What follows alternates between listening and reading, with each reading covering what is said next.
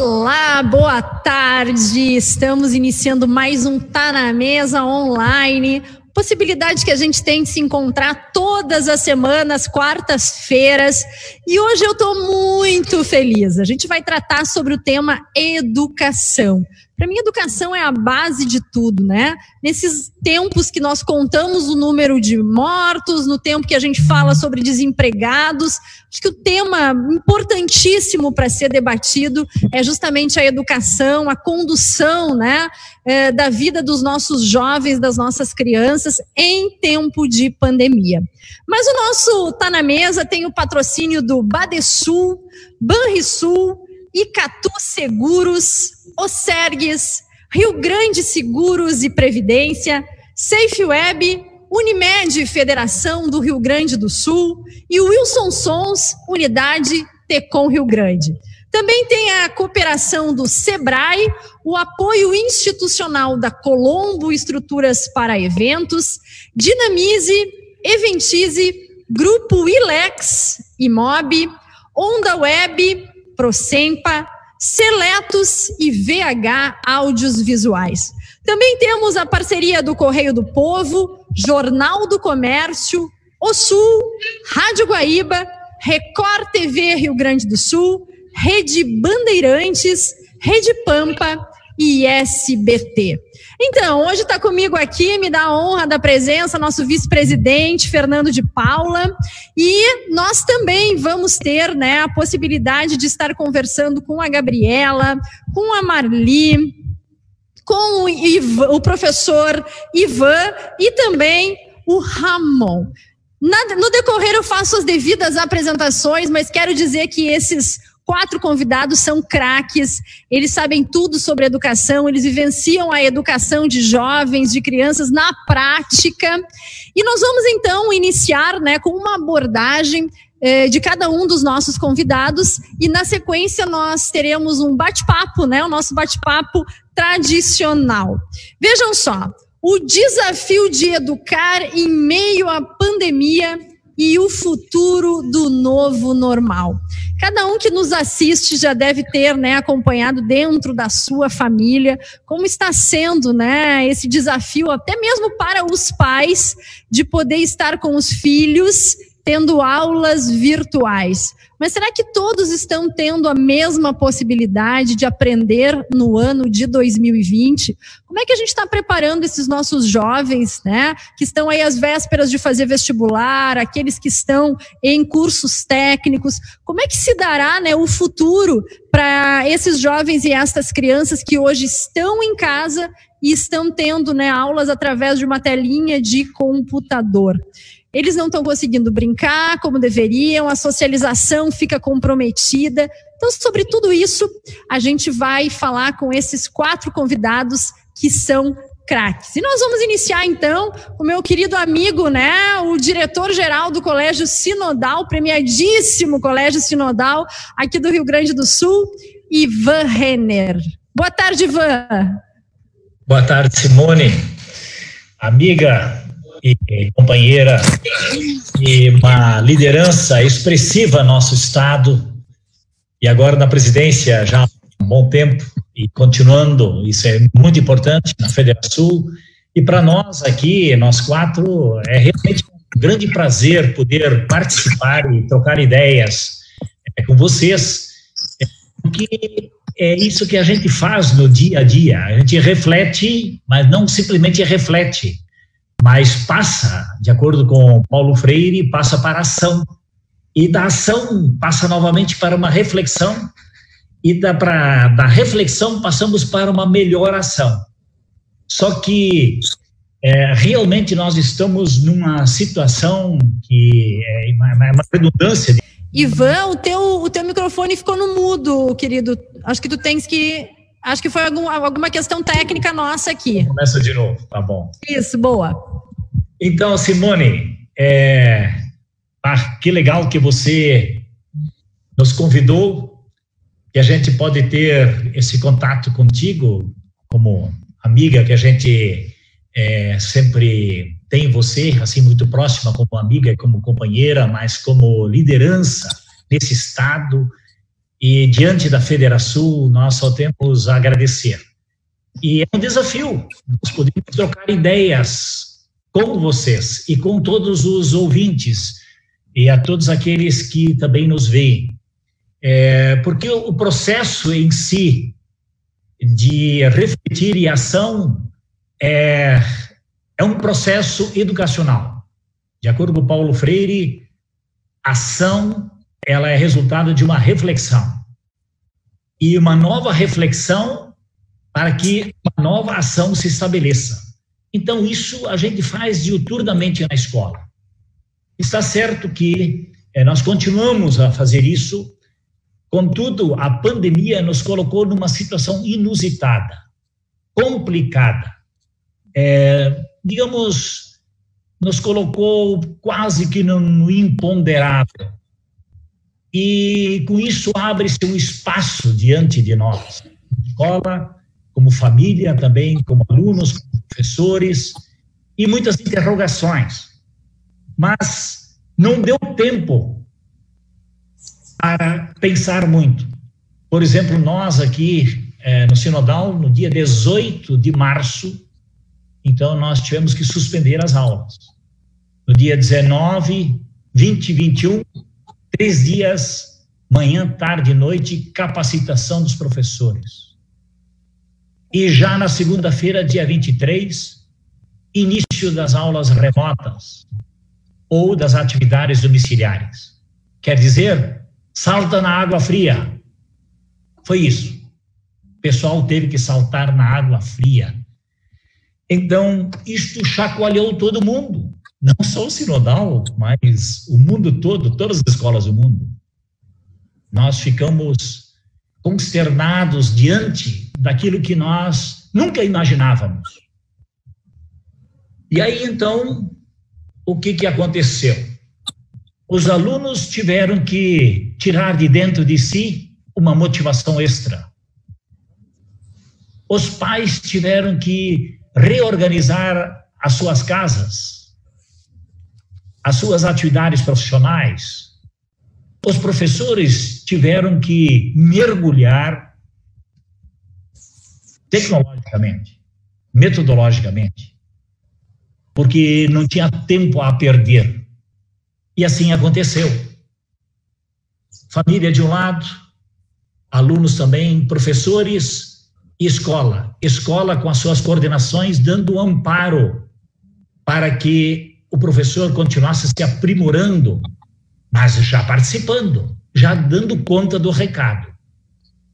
É, tecnologicamente faltando, falando, acho que dá para dizer assim, nós encurtamos o tempo.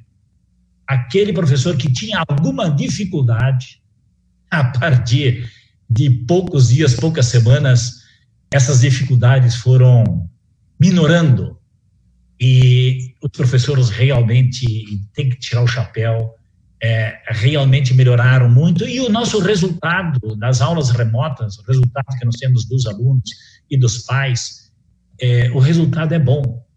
O resultado é bom, porque é, as aulas remotas também trouxeram bônus, não somente ônus, mas nós tivemos bônus.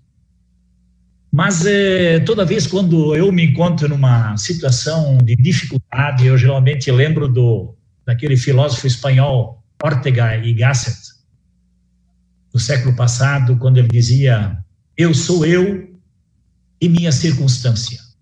Uhum. A escola é a escola.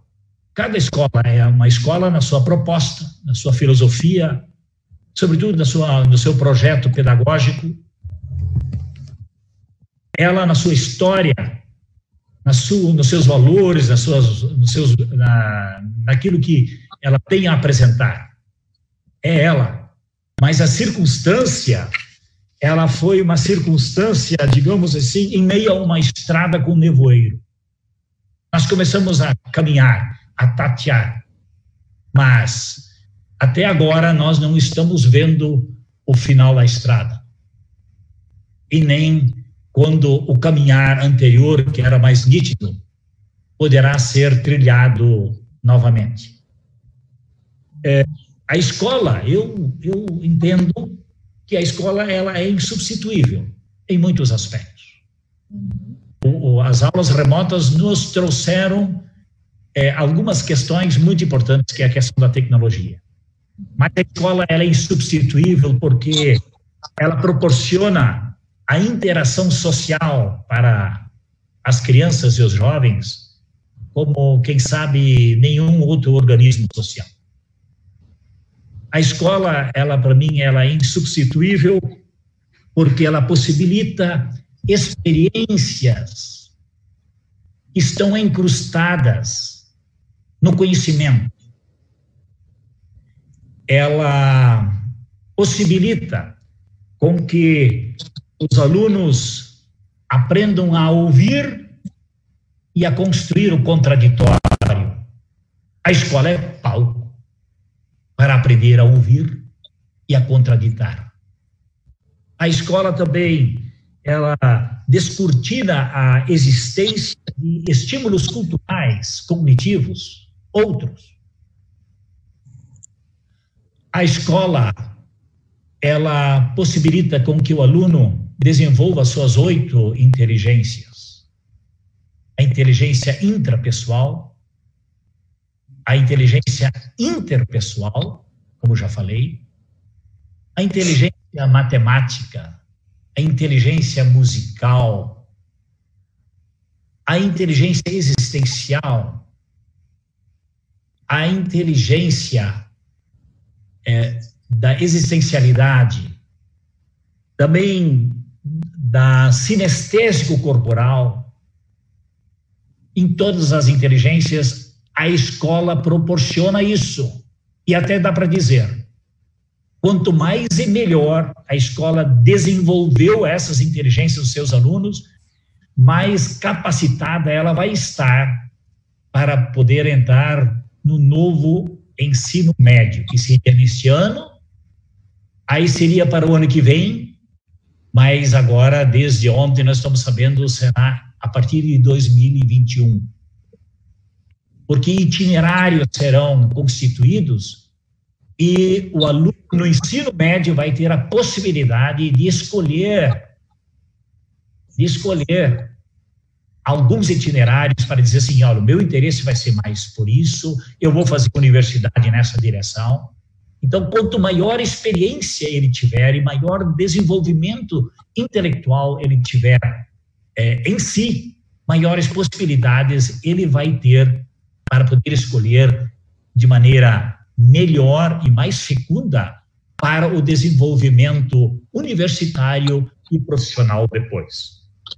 Mas, é, em suma, dá para dizer isso. É, é locus para o desenvolvimento de todas as inteligências. E, nesse sentido, eu acho que a escola ela é insubstituível. É, e dizer que essa experiência com aulas remotas ou atividades domiciliares também vem a agregar metodologicamente à escola e ao professor, para o bem, para o bem de todos. Só que está demorando muito.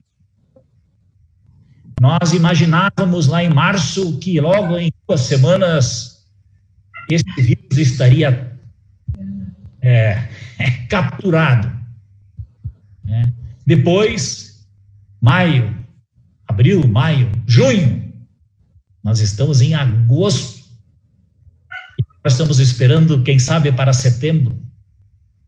Mas se o setembro não vier, outubro, quem sabe, vai ser tarde para nós desenvolvermos aquilo que nós precisamos desenvolver em termos de acabamento.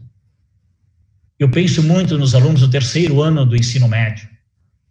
Eles estão sendo privados dessa experiência de terminar o colégio no qual estudaram durante 10, 12 anos.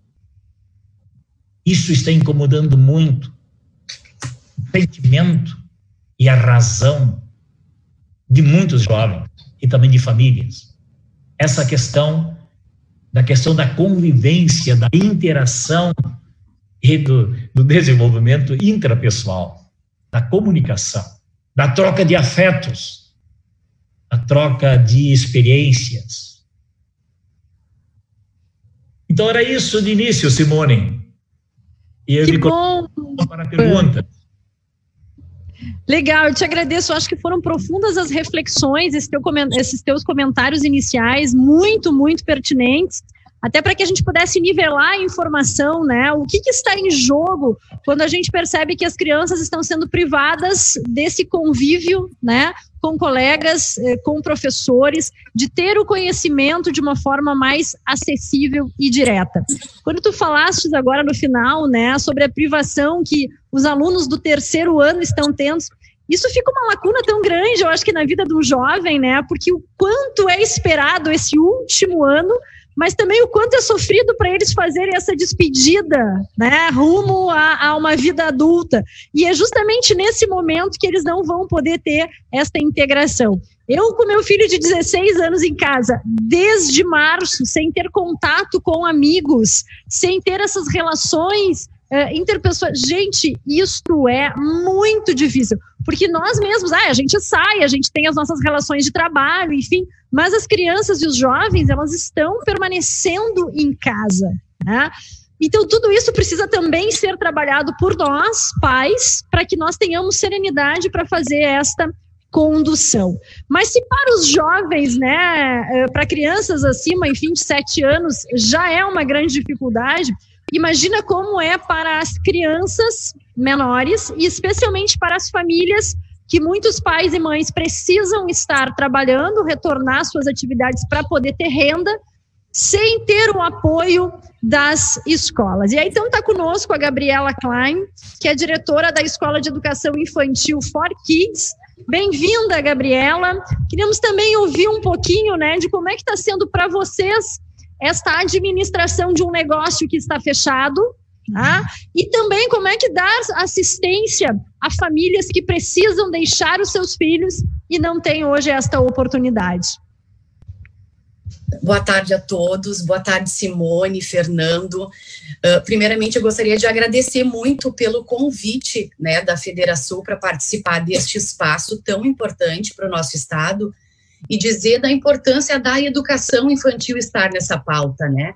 Muito se ouve falar no ensino fundamental, médio, universitário, mas é importante que a gente lembre, principalmente quando a gente pensa no contexto histórico da educação infantil. Né? E eu organizei a minha fala de forma a fazer uma contextualização breve da história da educação infantil, vou trazer alguns números também e falar como foi a parada e quais são as nossas perspectivas para o retorno, né?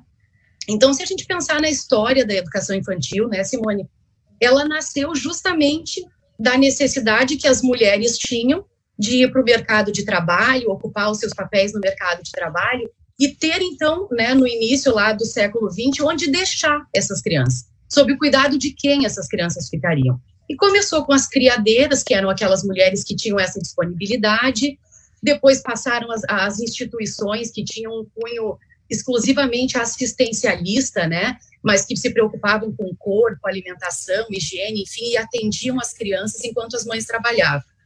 Em 88, então a gente fala de um passado uh, recente, né, são 32 anos, em 88 a criança ela passou a ocupar o lugar de sujeito de direitos.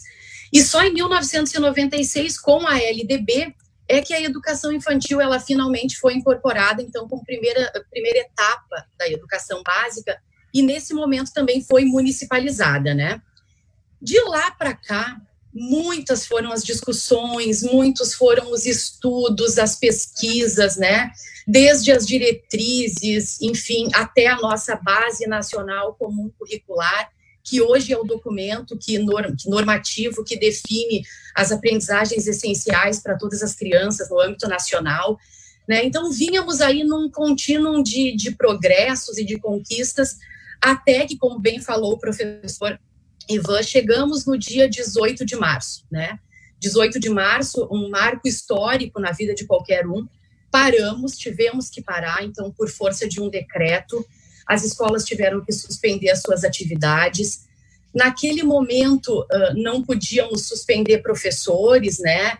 Entendíamos que era um momento de formação, até porque naquele instante nós pensávamos que em duas, três semanas nós voltaríamos às nossas atividades mas nos deparamos com uma realidade de muita incerteza, de muita crueldade, de muito medo, porque iniciaram naquele momento os cancelamentos de matrícula. Entendíamos também que as famílias que estavam cancelando, cancelavam porque precisavam, ou estavam com seus contratos de trabalho suspensos, rompidos, reduzidos, né? As famílias estavam em casa, abril nós já sentimos um, um, aumento importante no índice de inadimplência, então já começamos a, a, economicamente a sentir né, os primeiros reflexos da pandemia. Algumas escolas, já no final de abril, percebendo que não seria tão rápido esse retorno, se utilizaram da medida provisória 936 e, de alguma forma, começaram então a suspender os contratos de trabalho dos seus professores reduzir a jornada, mas não dava para fazer tudo de uma forma tão radical, porque nós precisávamos e estávamos preocupados naquele momento com duas coisas muito importantes, que era a manutenção do vínculo com aquelas crianças e com aquelas famílias e principalmente em ajudar aquelas famílias que estavam em casa, como tu mesma disse, com os filhos numa situação nova, né? Hoje, quem, nós que atendemos a educação infantil, crianças de 0 a 5 anos e 11 meses, sabemos que essas mães são mães que sempre trabalharam, são mães que desde quatro meses deixaram as crianças sob os nossos cuidados.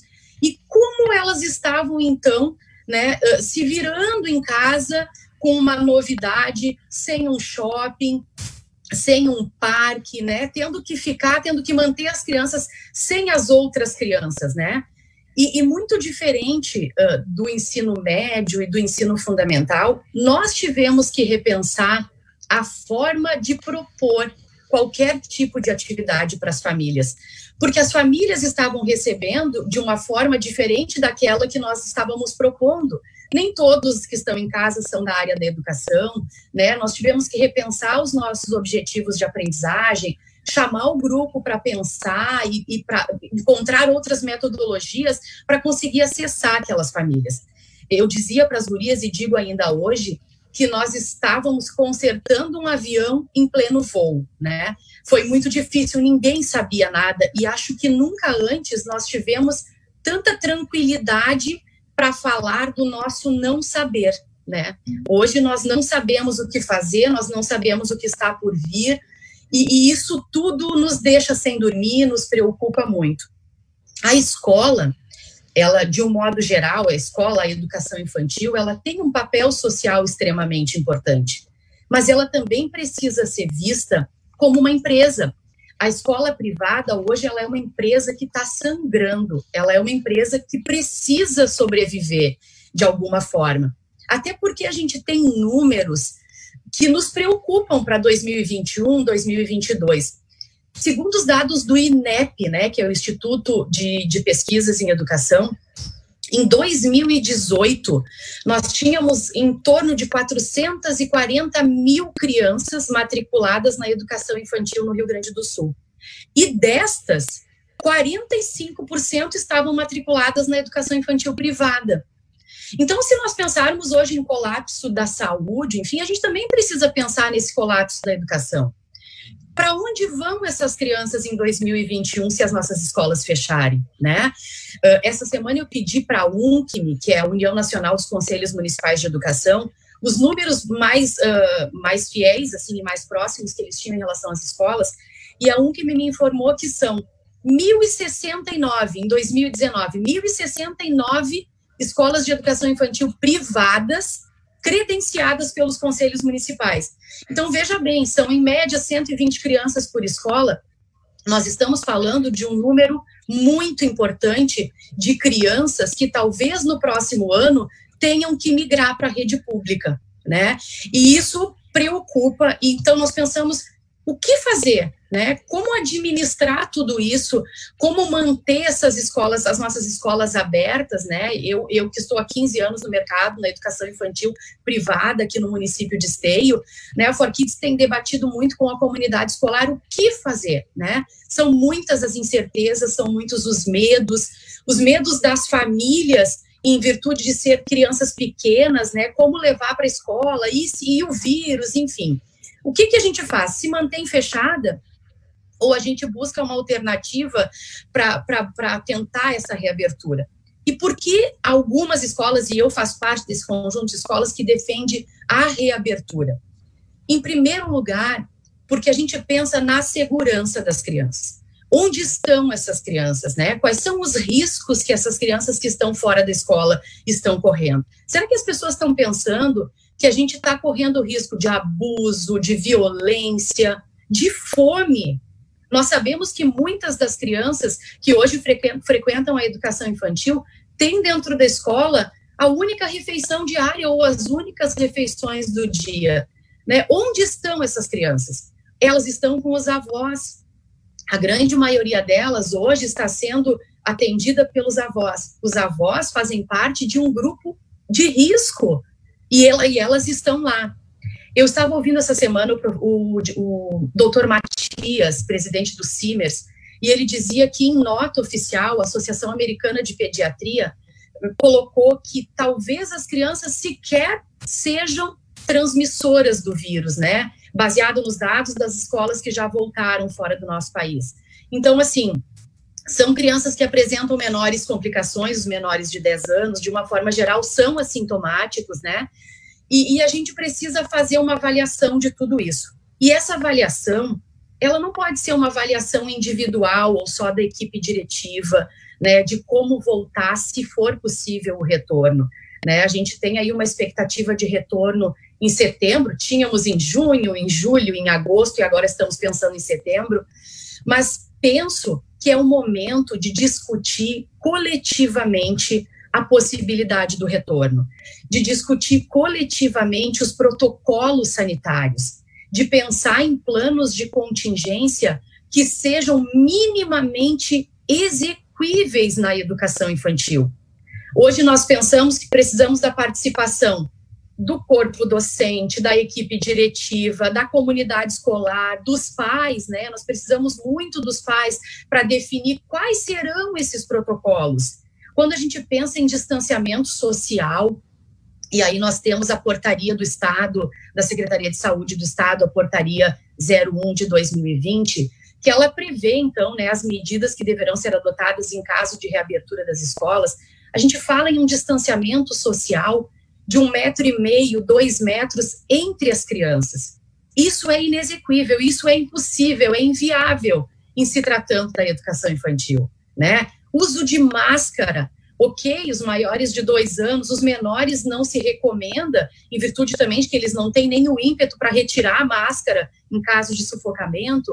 Né? Então, são muitas as questões que precisam ser reavaliadas, precisam ser revistas e repensadas de forma coletiva. A gente tem uma portaria que prevê ah, a inviabilidade desse retorno, a gente tem a necessidade desse retorno, até porque se eu me reporto à, origem da educação infantil, eu chego no mesmo ponto.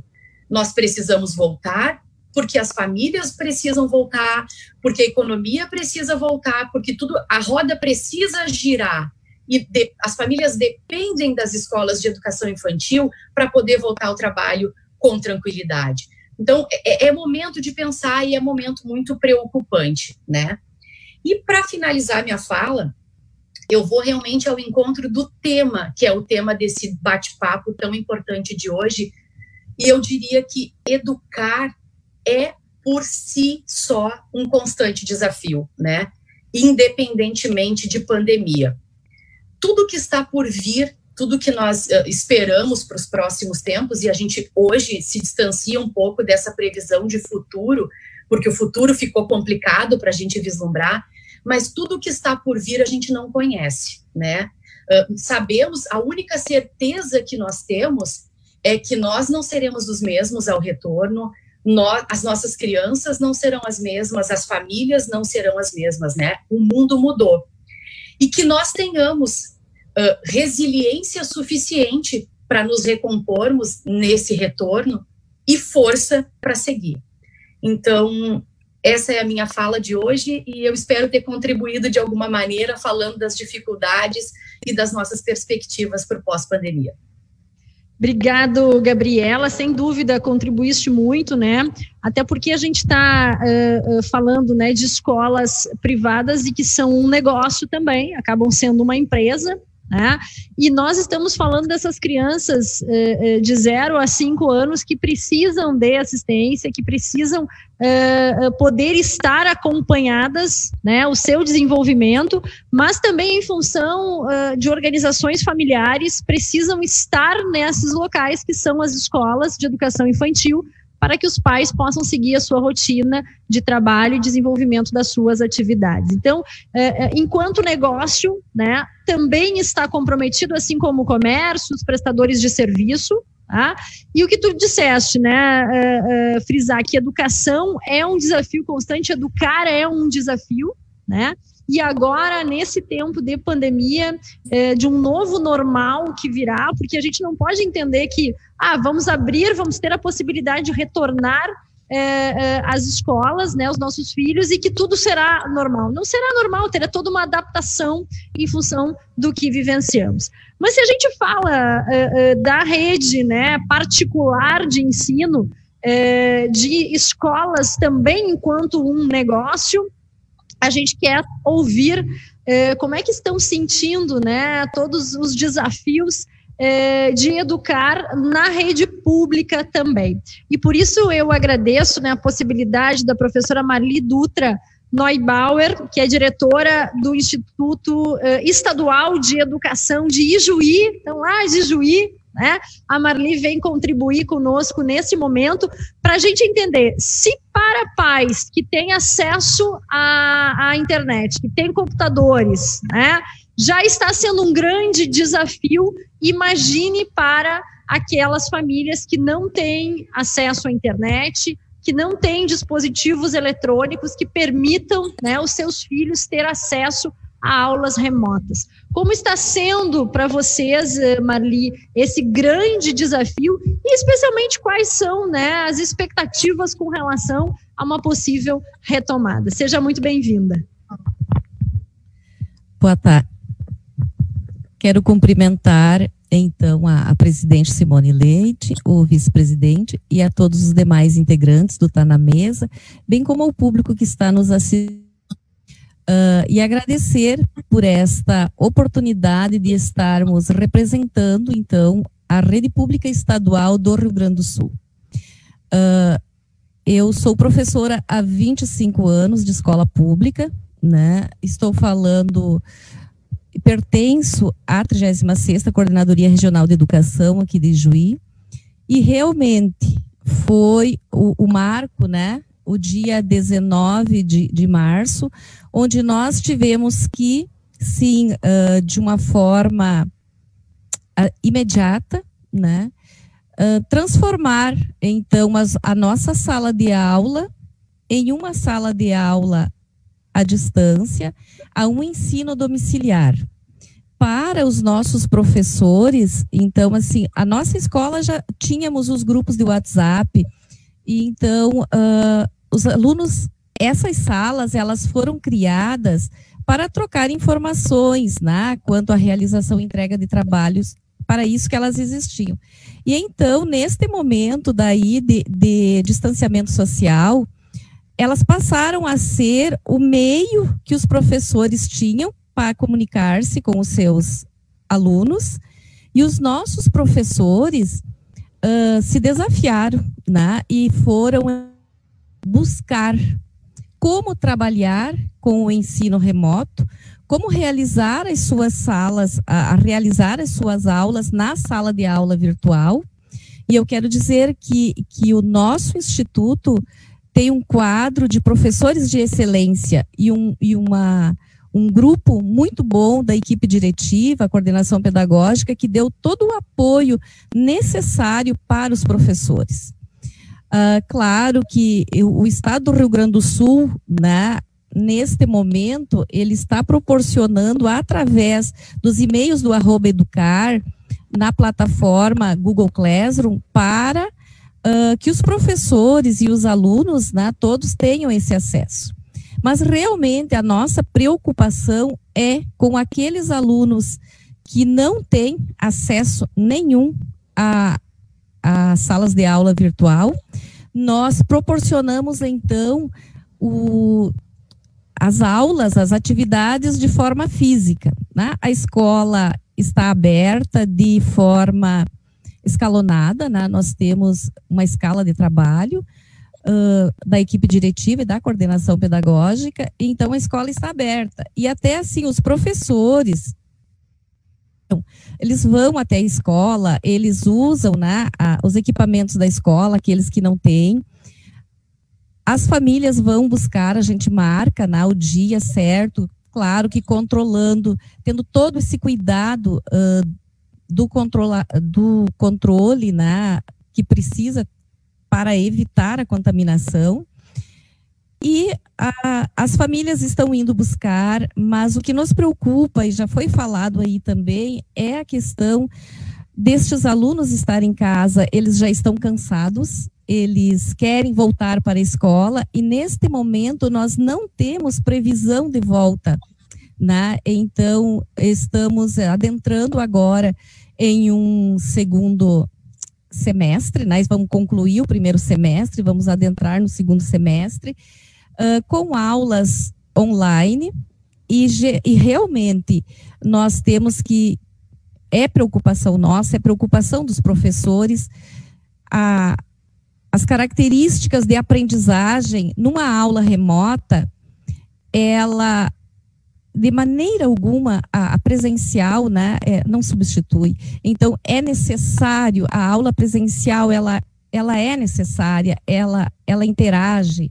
Os alunos têm a interação, uh, apesar de que, né, com todas as dificuldades, os alunos estão, eu digo assim, ó, eles não superam porque eles os que dominam a tecnologia, eles dominam mais que os professores, né? Os professores tiveram que buscar, ir atrás, correr, pesquisar. Agora sim, o Estado está proporcionando, na, a nossa 36 proporcionou também para os nossos professores os cursos online para como trabalhar na sala de aula virtual, como postar, como fazer chamada de vídeo, né? Como fazer as aulas online.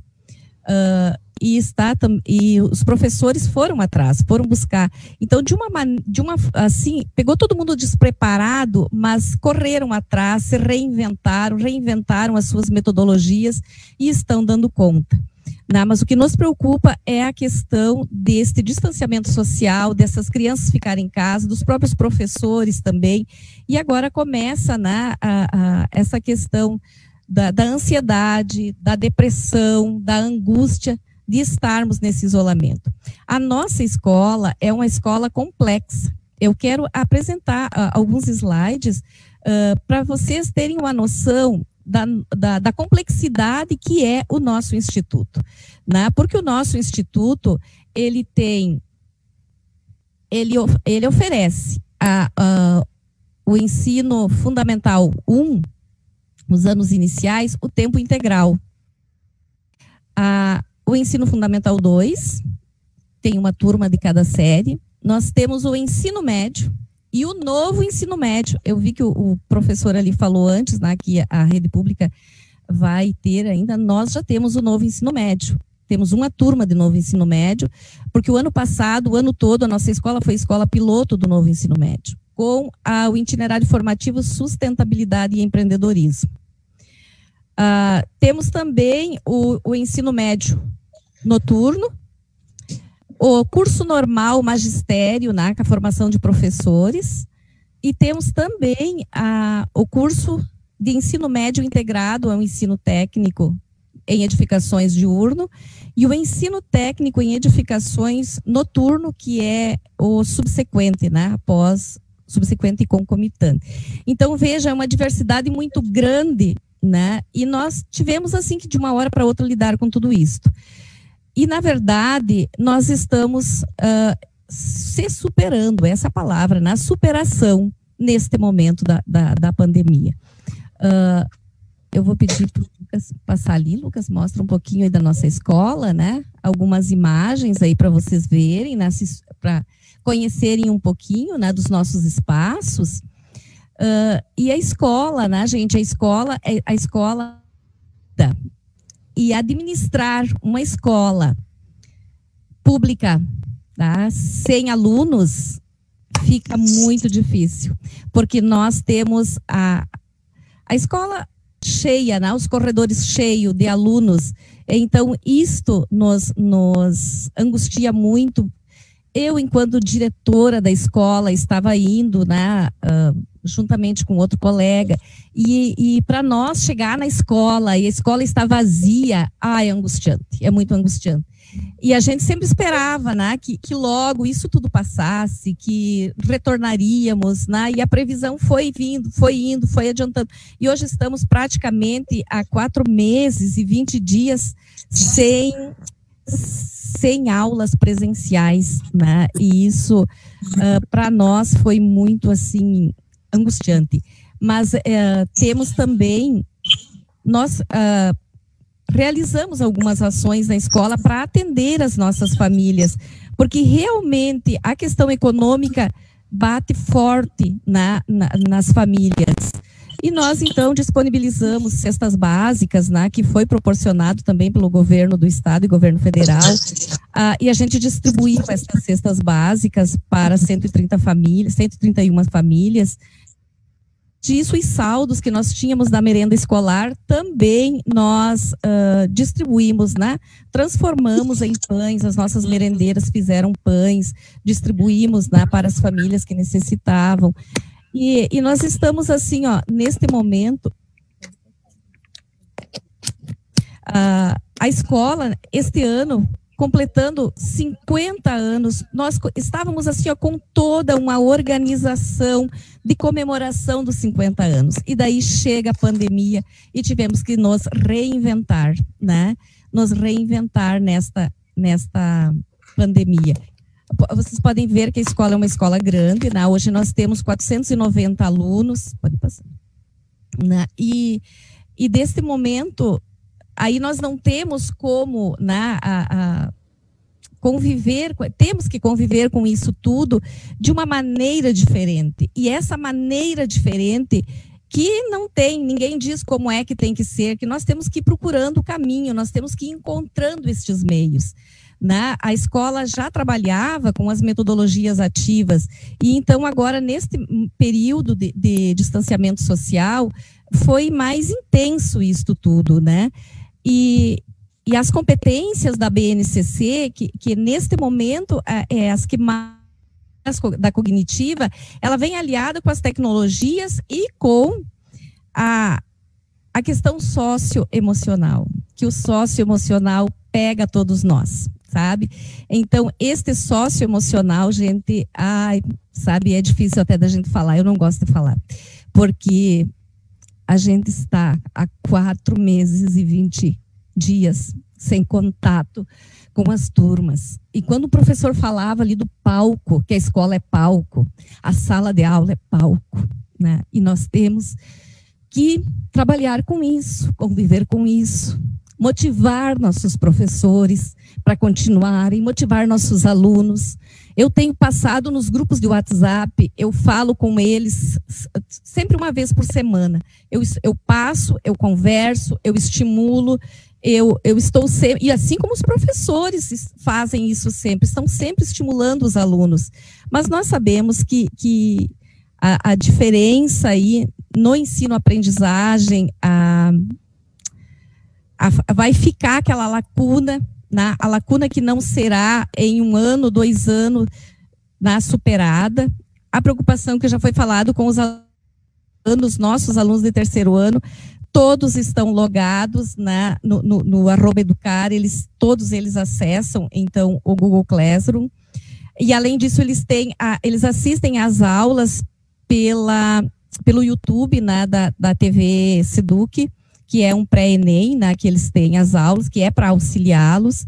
Então, assim, é uma situação uh, diferente e que nós temos que aprender a lidar. Se a educação já é desafio, em meio à pandemia, o desafio ainda é maior. E, e as nossas, as no, os nossos professores e as nossas crianças estão assim, ó. A gente sabe que a aula presencial é muito importante, mas as nossas crianças estão uh, se superando, porque eles estão fazendo as atividades em casa, talvez não no mesmo momento, né? Porque às vezes é só com o telefone do pai e da mãe, e daí o pai e a mãe só podem de tardinha ou no final de semana para irem fazendo as atividades, né, dos menores. Já os mais grandes, né, eles estão ainda do ensino médio aí, curso normal e técnico, eles estão conseguindo fazer. Na, mais em tempo real, vamos dizer assim. Mas os nossos pequenos, que eu digo que é o ensino fundamental, estes, né, eles dependem do telefone do pai e da mãe e do auxílio do pai e a mãe em casa, porque uh, com o auxílio do professor, né, e os professores estão sempre uh, abertos, né, e qualquer momento, eu até tive que pedir para os colegas, por favor, quando chegar 23 horas, desliguem os celulares, porque assim, os alunos, eles, eles ficam lá, pra, por eles passam a noite, porque jogam também à noite e por aí vai. Eles ficam perguntando e vão né, interagindo com os professores. Mas nesse momento também temos que cuidar da nossa saúde emocional, né? Que eu já falei antes, porque neste momento agora começa, também é preocupante a questão depressiva, né? Tanto dos nossos alunos quanto dos nossos professores. Uh, eu acho que nesse momento era isso, né? E fico à disposição para continuar o debate. Obrigada, professora Marli. Vejo muita emoção né, na tua fala, mas também uma motivação muito grande é, diante de todas essas dificuldades de seguir em frente. Eu acho que é isso que nós precisamos, né? É, permanecermos motivados, dando uma base de apoio para os professores que estão ali na linha de frente com os alunos e também, né, abraçar as nossas comunidades. Eh, fizeste o relato de que até a distribuição de cestas básicas estavam fazendo. Gente, isso é importantíssimo, porque tem muitos alunos, né, da nossa rede pública eh, de ensino que vêm muitas vezes para a escola é, sem ter lanchado em casa, sem ter tomado café, sem ter almoçado. E aí nós temos também esse compromisso social com o aluno e com as famílias, né? Mas é, achei muito bacana a gente poder conhecer um pouquinho da escola e, e, dá uma tristeza mesmo, né? Assim, até pela foto de ver classes vazias, auditório sem movimento, o pátio da escola, né? Sem aquele agito das crianças. Então, imagine só como é que estão todos eles também muito ansiosos para voltar a correr, a conversar com os colegas, a compartilhar todos os momentos. E nós queremos entender agora, o professor Ramon Hans, que é o diretor da Fundação Escola Técnica Liberato Salzano da Cunha, né? A nossa escola Liberato lá de Novo Hamburgo. Como é que se dá também todo esse trabalho de vocês? É, e os desafios né, de uma escola técnica é, tão renomada, conhecida é, a nível nacional. Como é que vocês estão conduzindo esse trabalho com os alunos? Seja bem-vindo. Obrigado, bom, bom, dia ou boa tarde né, para alguns. Uh, Eu vou ficar devendo um almoço para vocês. Não sei se vocês sabem, o nosso está na mesa, ele é um tradicional almoço. A gente compartilha né, da companhia e, e também um bom almoço com palestra. Vou ficar devendo para vocês, hein? Assim que passar a pandemia, vocês serão meus convidados. Presidente Simone, eu vou anotar aqui no meu caderninho, então, tá? Uh, uma boa tarde, um bom dia à presidenta, ao vice, aos colegas de mesa, né?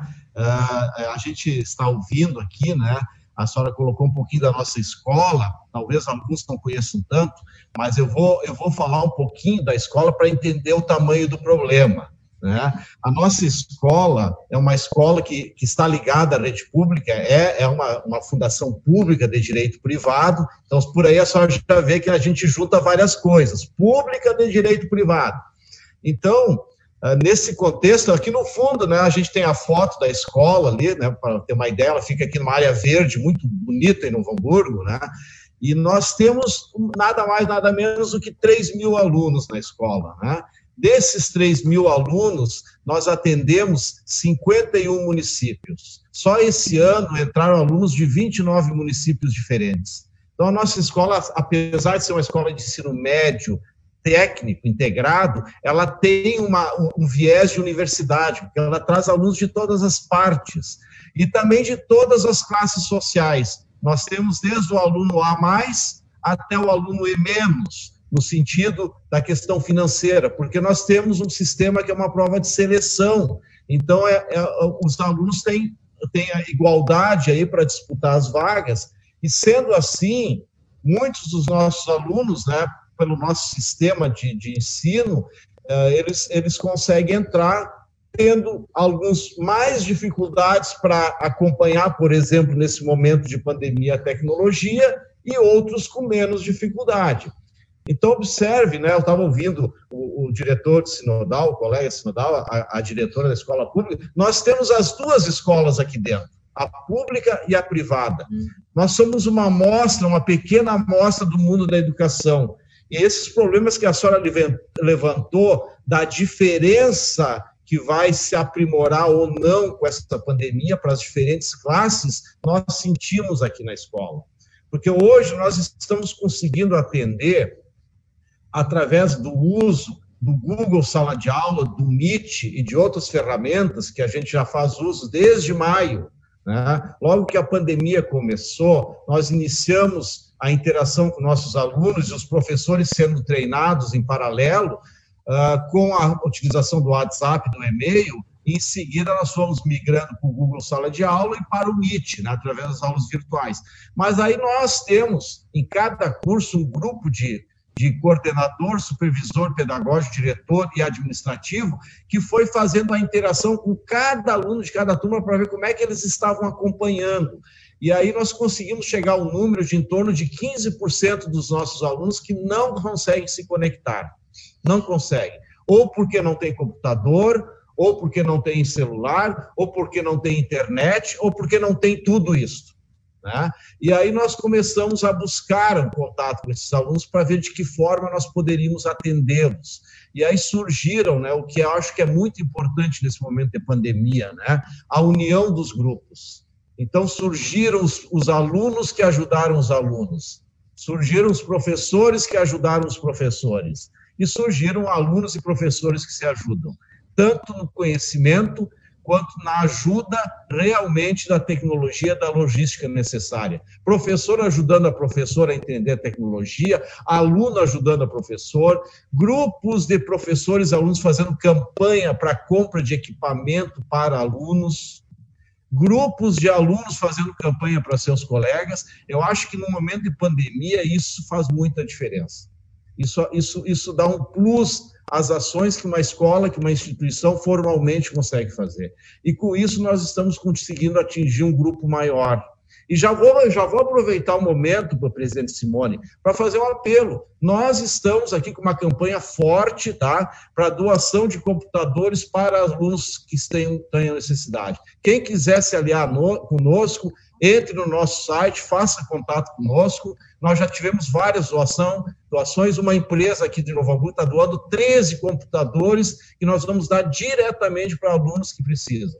Então, acho isso importante. Isso pode ser feito para todas as escolas.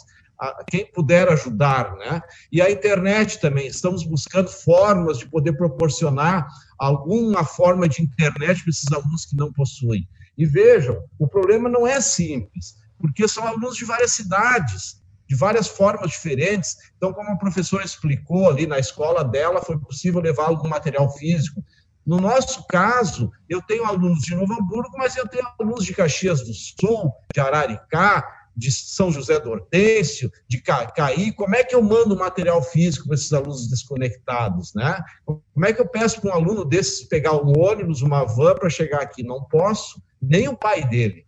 Né? Então, ele tem que respeitar o distanciamento social. Então, são várias dificuldades que a gente tem superado. A gente está montando um plano pedagógico pensando justamente no conhecimento do, da, da, parte essencial de cada curso. Nós somos oito cursos, quatro cursos integrados, né, médio e técnico, e oito cursos no noturno subsequente aonde nós temos mais de 50% das disciplinas com aulas práticas. Práticas. Prática significa o aluno tem que botar a mão no, no, no material. E isso é, uma, é um desafio. Isso é um desafio. Os nossos professores estão usando, através das redes sociais, aulas demonstrativas práticas. Eles vêm no laboratório, fazem uma demonstração da prática e enviam para os alunos através de um vídeo. Né? Isso ajuda, mas não é aula prática. Isso ajuda. Então, o que nós pensamos em cima disso, nosso plano pedagógico? Nós vamos fazer, dentro do possível, essas aulas práticas eh, demonstrativas, mas nós vamos ter que fazer um rearranjo dos planos de curso priorizando agora as teorias nessas disciplinas, nós já estamos fazendo isso, e priorizar isso até quando o processo continuar dessa forma, e talvez passar as práticas para o próximo ano.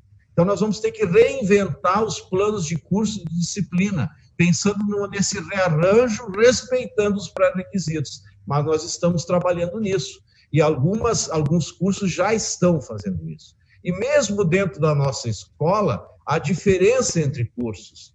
Uma coisa é fazer uma videodemonstração de uma prática de eletrônica em cima de uma bancada. Outra coisa é fazer uma, uma videodemonstração de, uma, de, uma, de um processo de usinagem num torno mecânico. São coisas totalmente diferentes. Uma mais viável, outra menos viável.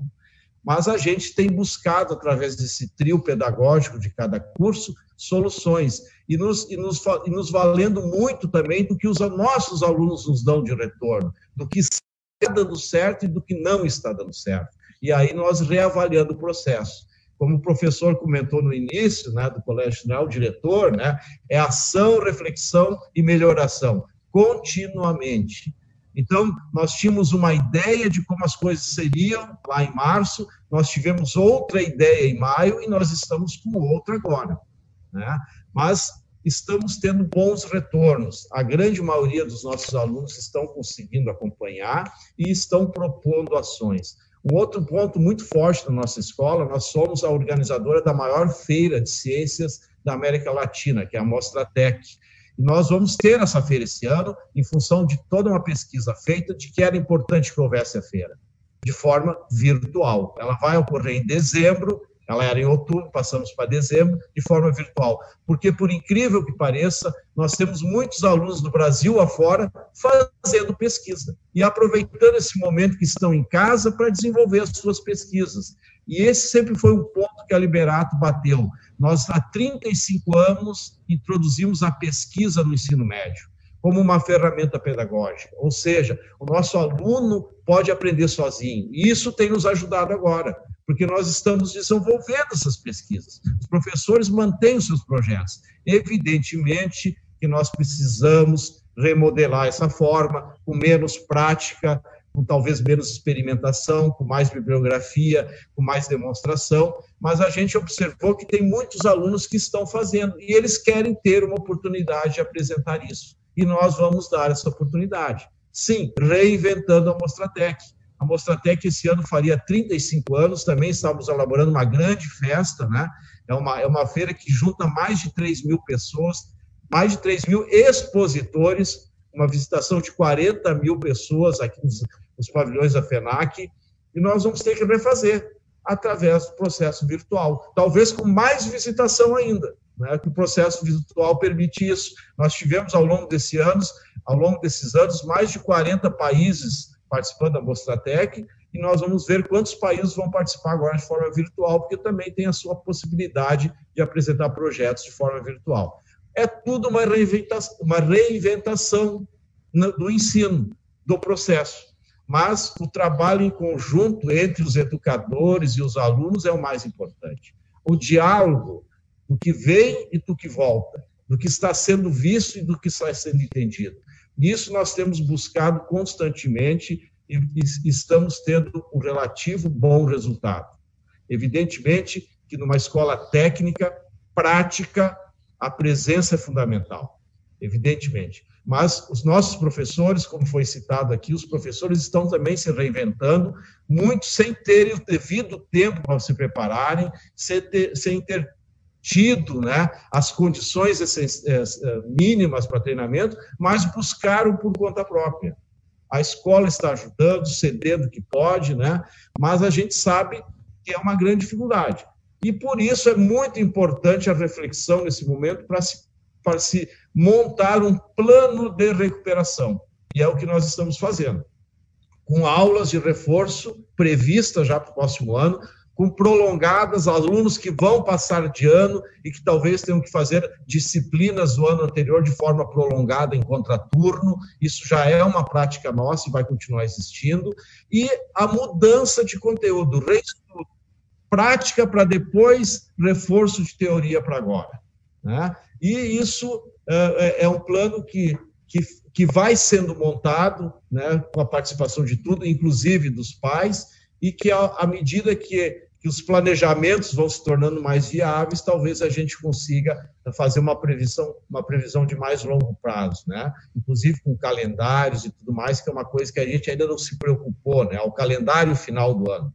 A gente já avisou todos, né? Todos os pais, alunos, olha, férias desse ano, não sei, né? Vai ser uma férias de pandemia, né? Então vamos se preparar. Como é que nós vamos lidar, né? Quando é que o ano termina? Quando é que é é, é, de forma, né, é, é, um bom senso para isso também, né? Também não podemos nos desgastar demais, né? Às vezes isso não dá um bom resultado. Talvez a parada seja importante e deixar alguma coisa para o ano que vem. Mas nós estamos estudando todas essas possibilidades e ficamos muito agradecidos de ter tido a oportunidade de poder falar um pouquinho sobre isso com os colegas e com todos que estão aí nos, nos vendo e ouvindo, né? E ficamos à disposição para as perguntas. Muito obrigado, Simone, vice-presidente. Obrigado.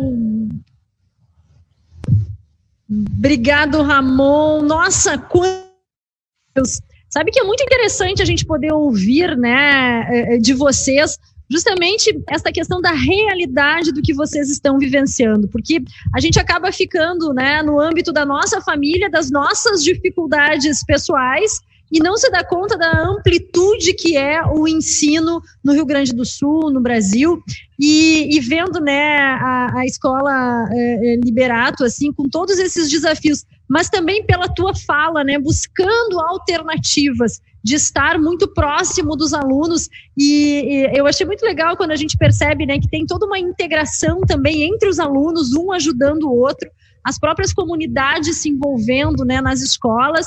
A gente está fazendo a troca aqui de alguns equipamentos uh, uh, de computadores e tal. Já vamos encaminhar lá pro aqui na Federação, já vamos encaminhar então para o Liberato, porque de fato, né, quando a gente percebe que um aluno ele não tem condição de dar continuidade aos seus estudos por falta de equipamentos, por falta de renda, isso se torna uh, um agravante para toda a nossa sociedade. Então assim que eh, nós, né, e, e todos que puderem colaborar, é fundamental. Imagina, mostra até que 35 anos, a professora Marili falando das comemorações da escola, né, 50 anos, tudo isso fica comprometido num momento de tantas incertezas passar a palavra para o Fernando, mas antes quero mandar um abração para o meu professor sempre, né, o Fabão, o Fábio Cruz, que está nos assistindo, mandando abraço para o Ivan, mandando abraço para o Ramon. Eu lá na instituição evangélica, né, minha escola, o Fábio foi importante ensinando matemática, ai, aquelas dificuldades todas, né? Mas como a gente lembra com carinho dos nossos professores. Então, um abraço para todos os professores na pessoa do Fábio Cruz. Bom, boa tarde a todos. Né? Para mim, Simone, é um privilégio novamente estar aqui participando desse evento tão importante para o Estado que é o Tá na Mesa. Né? E eu, olhando a foto que o, que o professor Ramon pós, tem atrás dele, lá da, de todo o complexo que é a Fundação Liberato, né? Uh, conhecendo o Sinodal, porque meus filhos passaram por lá também, né? O Liberato, minha esposa, teve uh, o privilégio de fazer a sua formação também técnica lá. E aí a minha pergunta nesse sentido para eles e para os demais é: nós temos todo esse complexo com laboratórios, com áreas verdes que permite o convívio dos alunos, né, das famílias, que é onde o sinodal traz muito as famílias para dentro da escola. Nós temos todo esse complexo à disposição dos alunos hoje, né, subaproveitado.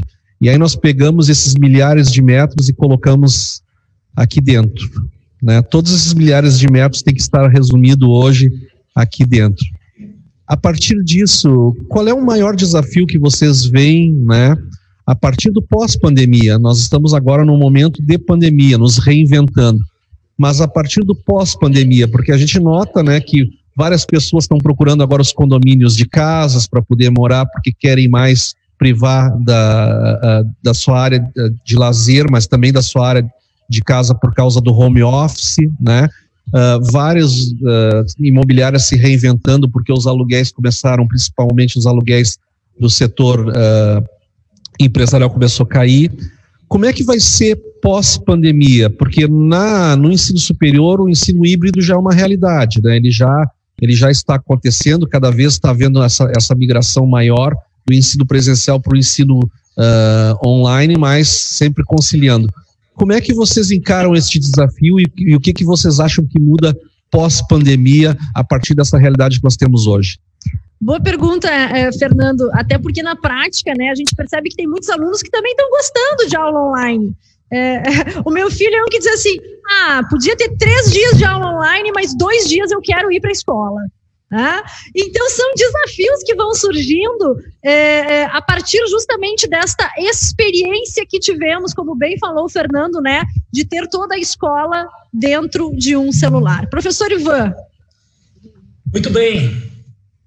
Pergun perguntaram ao Gates qual é o desafio agora.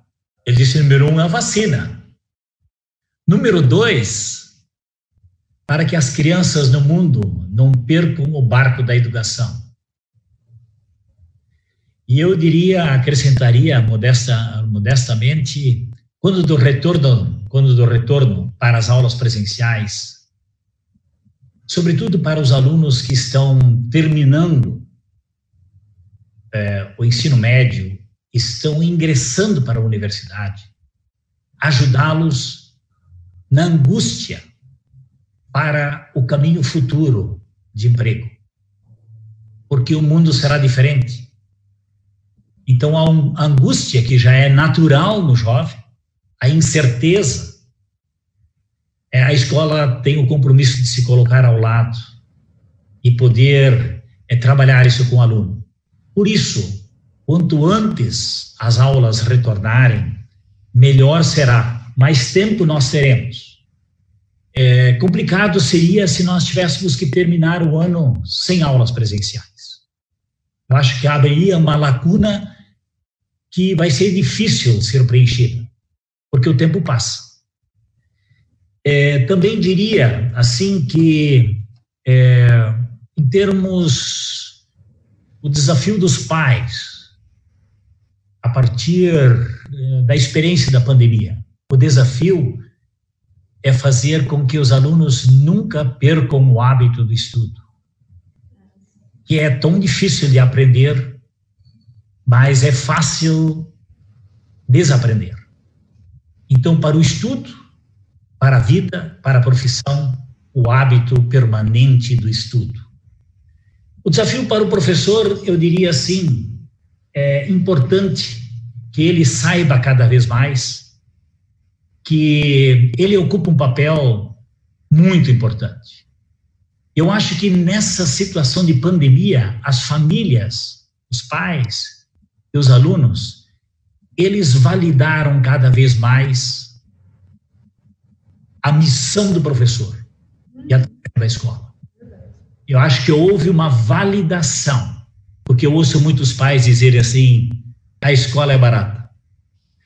Porque porque e, e outros vídeos que a gente é, recebe, né, de apavoramento dos pais quando não conseguem ajudar aos filhos. E eles não têm o compromisso. Então a escola, ela está numa essencialidade. E eu acho que entra a validação. O compromisso do professor é realmente manter esse papel importante de mestre que consegue conduzir o aluno para um alto patamar de conhecimento. Se a escola conseguir fazer isso, se o professor conseguir fazer isso, e os pais conseguirem fazer, eu acho que o retorno ele será benéfico, ele será esperado e novamente a escola vai se mostrar como muito importante. Eu lamento, eu lamento que o nosso país não dá a atenção devida como a Simone colocou no, no início do programa. É, isso eu lamento. É, não sei se em 20 anos nós vamos conseguir resolver essa situação. Não sei. Né? Mas outros países que, como o Brasil, há 60 anos, tomaram uma atitude diferente do que o Brasil, hoje estão, por exemplo, como Coreia do Sul. A Coreia do Sul está milhas, milhas à frente. Então, o econômico depende muito. O vivencial depende muito. As relações humanas dependem muito da educação. E para nós termos um país realmente calcado em valores, em princípio e, sobretudo, em pesquisa, é, tudo passa pela educação. Então, eu espero que o retorno seja o quanto mais cedo possível. E diria ainda por último, é, que o professor, o mestre, é, que é valorizado nesse tempo, é, se desenvolva cada vez mais a metodologia para uma educação mais ativa, onde o aluno possa ser mais protagonista e menos ouvinte. Alguém que experiencia e que participa e que questiona e que chega a conclusões para resolver problemas. Se ele, se nós andarmos cada vez mais nessa nessa direção, mais nós estaremos ajudando a sociedade no seu crescimento. Excelente essa reflexão, eh, professor Ivan, muito, muito bem colocado mesmo, porque isso é algo que nós precisamos ouvir, precisamos entender enquanto sociedade, né? E isso que tu falaste da valorização do professor, eu concordo plenamente. Eh, nós precisamos, né? Já deveríamos sempre valorizar o professor, mas agora mais do que nunca as nossas famílias estão valorizando o trabalho do professor, exatamente por estar sentindo a dificuldade que é educar ou auxiliar os nossos filhos nessa missão de, de aprender o conteúdo. Então, eh, eh, foi muito bem colocado. Professora Gabriela.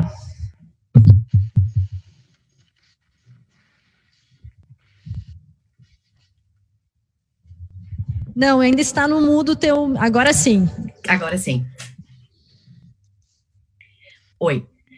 Respondendo à pergunta do desafio, né, Simone e Fernando, para a retomada, eu acho que nós temos um grande concorrente, na verdade, que é o telefone celular, né?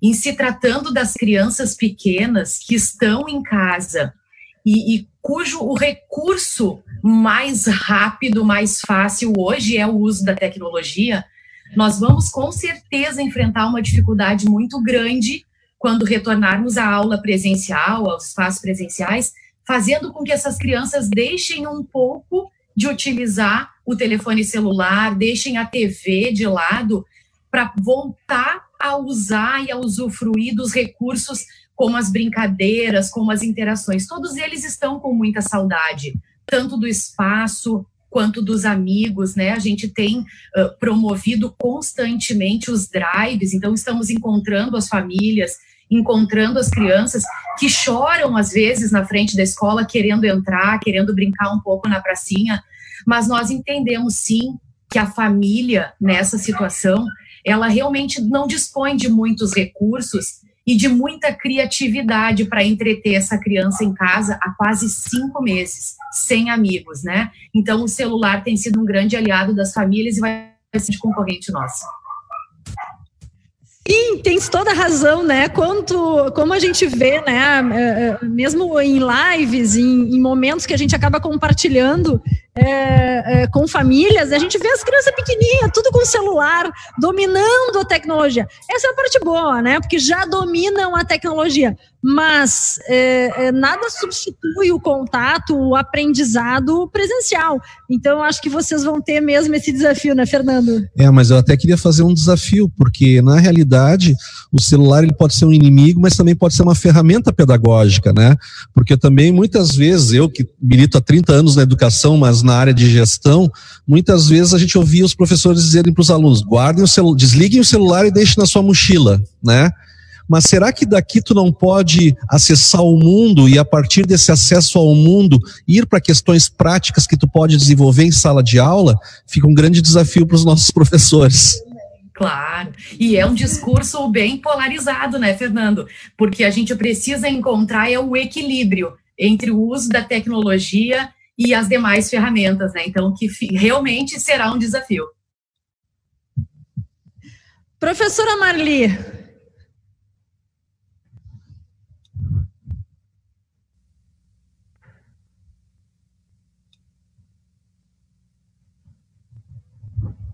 Estamos lhe ouvindo, professora. O desafio é nós convivermos com a pandemia, né? Porque a pandemia não vai passar como nós que gostaríamos que ela passasse rápido, né? A gente sabe que não. E, e uma das coisas boas, sim, que já foi citado, é a valorização dos profissionais da educação, né? Como um todo. Isso é, isso é uma coisa que, que boa, né? Que está acontecendo em meio a tudo isso. Já eu acredito sim que a tecnologia e o uso do celular, essa ferramenta tecnológica, ela vai continuar. Né? No, vai continuar e os nossos professores vão utilizar muito mais. E eu acredito também que os nossos alunos agora vão entender sim a importância e como usar esta ferramenta. Porque, como o, o professor falava ali antes, realmente guarda o celular, deixa o celular, retira o celular, leva para a direção, leva para a coordenação pedagógica, orientação educacional, tudo isso acontecia, né? E agora essas crianças aprenderam a usar a ferramenta, né? Tendo o professor como o seu mediador. Então eu acho que eu também, né, é, eu acredito que é nós recuperarmos estas, a aprendizagem, né, que ficou com esta lacuna, né, desse tempo aí de, de aulas online ou de aulas, né, uh, domiciliares.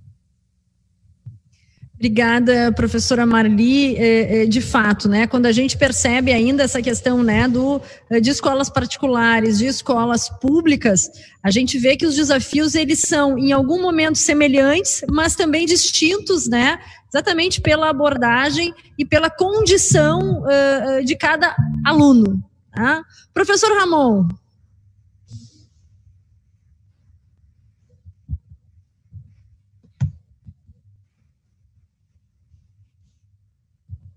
Nós não. Agora sim. Agora sim, tá. Tecnologia, né? Vamos se acostumar. Bom, uh, uh, é interessante essa pergunta, tá? A gente tem debatido muito, só por curiosidade, né? Aqui na nossa escola, né? Já há muito tempo a gente a gente uh, evoluiu nessa discussão do celular, né? Porque a gente entendeu, né? Pô, nós somos uma escola técnica, como, como uma escola técnica, o aluno não pode usar o celular para fazer uma pesquisa no Google quando o professor ah, diz uma palavra que ele não entende? Como não? Então, então nossos professores já aprenderam a conviver com isso. Evidentemente, precisa ser controlado, né? Isso precisa ter uma focalização, né? O aluno está com o celular na, na sala, ó, pessoal, agora pegue o celular de vocês, vamos fazer uma pesquisa sobre esse assunto aqui. Perfeito! Aplicativos, aplicativos que às vezes a escola não tem condições de pagar e comprar, o aluno pode baixar no celular dele e a gente usar em, parceria isso, né? Então a gente há muito tempo já faz essa prática, alguns professores com mais flexibilidade, outros menos, depende do conteúdo da sua disciplina. Mas sobre a pós-pandemia que estávamos comentando, né? Eu lembro, né, que o novo ensino médio ele já prevê é, 20% no mínimo aí, né, de ensino não presencial. Ele já preveu isso antes da pandemia. Então, isso vai ser aplicado. Quer dizer, é, é, um, é um caminho de ida. Eu acho que a pandemia, infelizmente, com todos os problemas que ela nos trouxe, né, mas ela, ela nos fez ver que esse caminho é um caminho de ida. E com com a nova, com o novo ensino médio permitindo, nós temos que nos estruturar para isso. E nós estamos pensando nisso aqui na Liberato.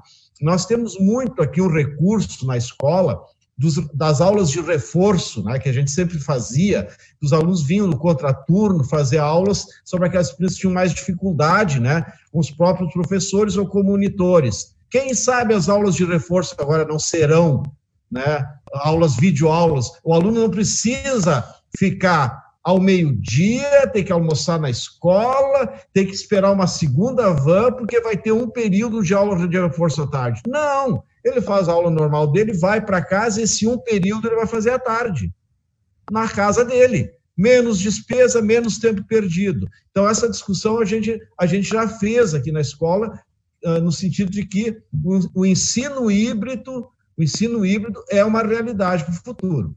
Né? Nós temos que usar as duas coisas. alguma, alguma teoria mais de forma não presencial para oportunizar que os alunos tenham mais tempo de fazer suas práticas. Já é hoje acontece isso nos, em alguns cursos, dos alunos ficarem, tem um turno só de aula, e eles ficarem o dia todo fazendo experiências nos laboratórios, porque a gente permite, né? A gente deixa o laboratório livre, antes da pandemia era permitido, então o aluno ficava aqui, porque ele queria fazer a prática, ele queria desenvolver mais a sua prática.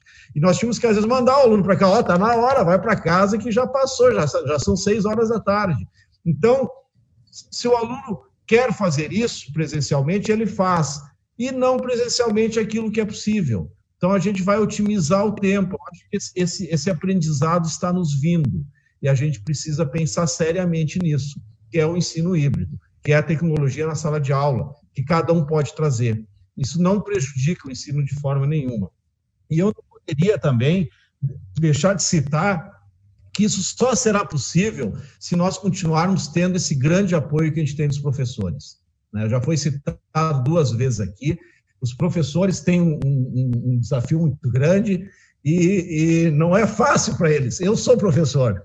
Essa escola que eu estou aqui, que está aqui atrás, eu fui estudante aqui, eu me formei aqui nessa escola, eu entrei como auxiliar de ensino, laboratorista, hoje sou professor e estou como diretor, né? tenho 30, mais de 30 anos de, de Fundação Liberato, e, e, e, a gente percebe né, uh, como é importante o trabalho que os professores fazem aqui, estão fazendo, como eles estão se superando para conseguir passar por essa fase.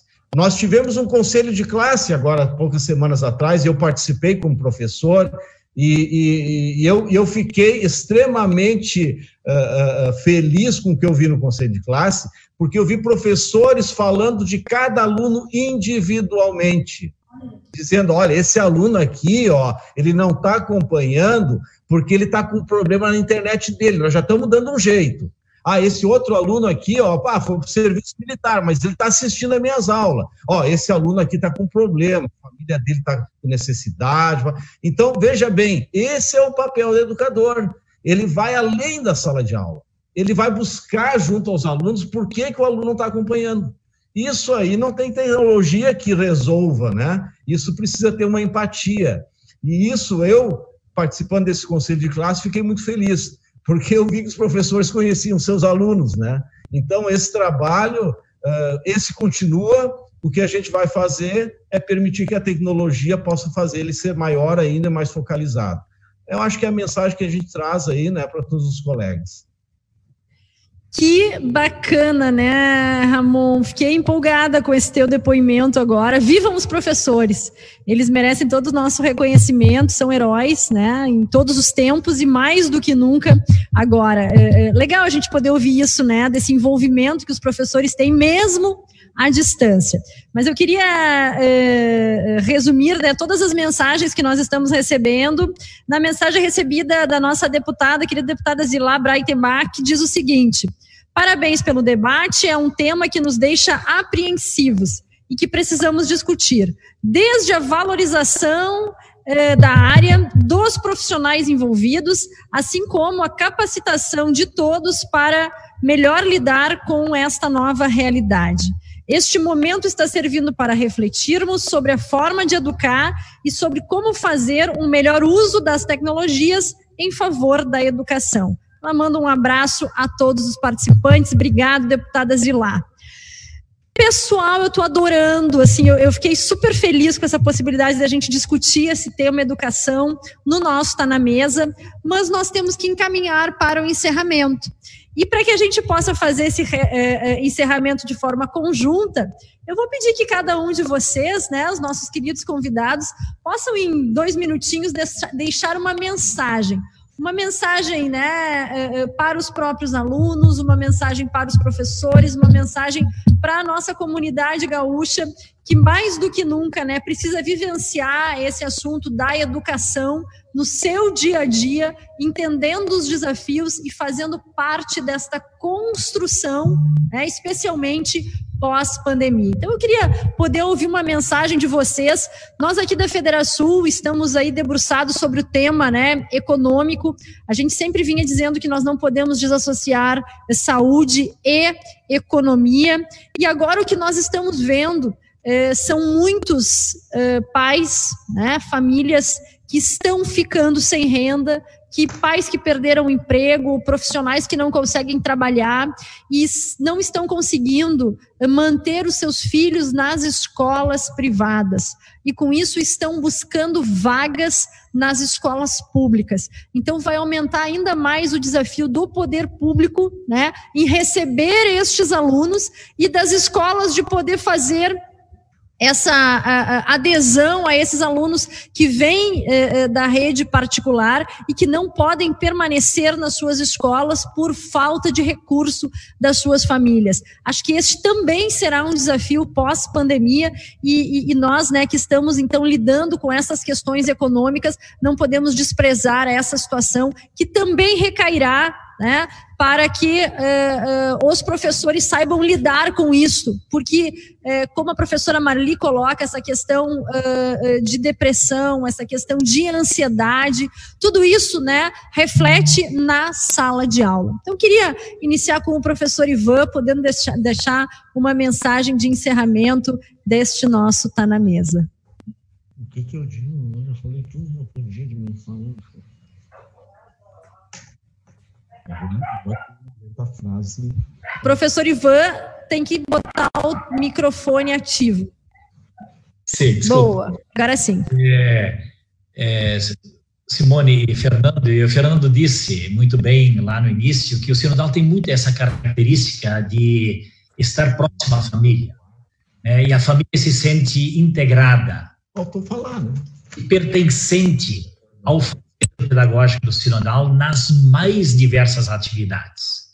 Eu acho que eu então, Isso é muito importante. E quando você diz, Simone, de que realmente é um desafio, é, de uma escola está indo em direção à família que tem dificuldades monetárias nesse momento, por desemprego e tudo mais, eu digo assim, que no momento em que a família prova que realmente tem necessidade, individualmente, essa família está sendo atendida e vai estar sendo contemplada com ajudas momentâneas durante esse tempo.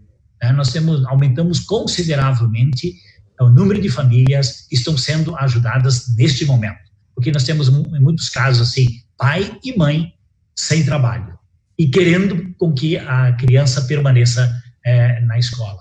Então, é, essa, nessa simbiose, nessa companhia entre família e escola, nós vamos continuar desenvolvendo e melhorando cada vez mais todo o nosso processo de ensino-aprendizagem. Obrigado, professor Ivan. Professora Gabriela. Ativei meu áudio. Bem, Simone, mais uma vez, muito obrigada, Simone, ao Nando, pelo convite para participar desse debate de hoje. Agradeço em nome das escolas de educação infantil da região e, em especial, em nome da For Kids. E eu gostaria de dizer que esse é o momento, né? Talvez nós nunca antes tenhamos tido tanto tempo para pensar. Então, que esse seja um momento bem aproveitado pelas famílias, pela sociedade civil de um modo geral, para que a gente dê valor à escola para que a gente entenda o real papel da escola, para que a gente valorize os profissionais da educação de um modo geral, né, e que esse retorno seja um retorno tranquilo e que esse retorno seja um retorno possível, né?